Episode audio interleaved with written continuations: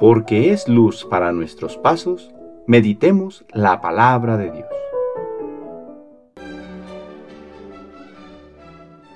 Del libro de la sabiduría, capítulo 2, versículos 1a, 12 al 22. Los malvados dijeron entre sí, discurriendo equivocadamente, tendamos una trampa al justo, porque nos molesta y se opone a lo que hacemos nos echa en cara nuestras violaciones a la ley, nos reprende las faltas contra los principios en que fuimos educados, presume de que conoce a Dios y se proclama a sí mismo Hijo del Señor. Ha llegado a convertirse en un vivo reproche de nuestro modo de pensar, y su sola presencia es insufrible, porque lleva una vida distinta de los demás y su conducta es extraña. Nos considera como monedas falsas y se aparta de nuestro modo de vivir como de las inmundicias. Tiene por dichosa la suerte final de los justos y se gloría de tener por Padre a Dios. Veamos si es cierto lo que dice. Vamos a ver qué le pasa en su muerte.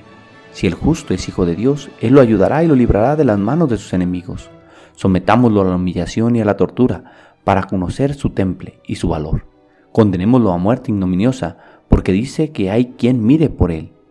Así discurren los malvados, pero se engañan, su malicia los ciega no conocen los ocultos designios de Dios, no esperan el premio de la virtud, ni creen en la recompensa de una vida intachable. Palabra de Dios.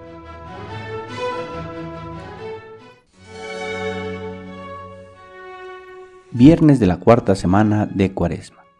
Con el favor de Dios comenzamos este cuarto mes del año y le pedimos que no nos falte lo necesario para dar gloria a su nombre y a ir fielmente por caminos de salvación. El libro de la sabiduría nos anuncia una verdad de todos los tiempos. El hombre justo es incómodo para quien no quiere vivir en la justicia. Se vuelve un vivo reproche de las acciones del que obra mal. Le cala y busca acabar con él. Esta es la historia de Jesús que viviremos de manera especial dentro de 15 días, donde los opositores a la verdad parece que triunfan al dar muerte en la cruz a Cristo. Pero eso es imposible, pues no podrán dar nunca muerte al autor de la vida.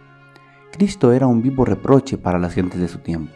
Las acusaciones que se levantaban en su contra nunca encontraron sustento. Sanar a los enfermos en sábado, llamar Padre a Dios, entre tantas otras cosas que les eran incómodas y contrarias a su forma de predicar y de entender su relación con Dios. Pero no pudieron poner las manos en Él hasta que llegara la hora. Esto fue lo que vivió Jesús, la oposición de su pueblo.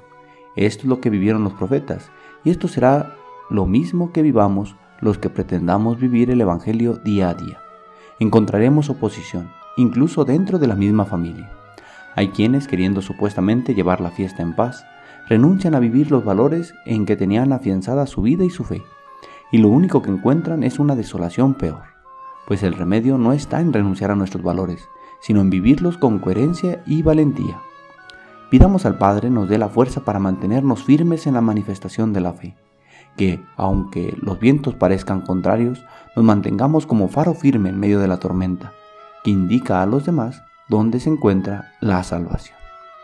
El Señor esté con ustedes. La bendición de Dios Todopoderoso, Padre, Hijo y Espíritu Santo, descienda sobre ustedes y les acompañe siempre. Que tengan buen día.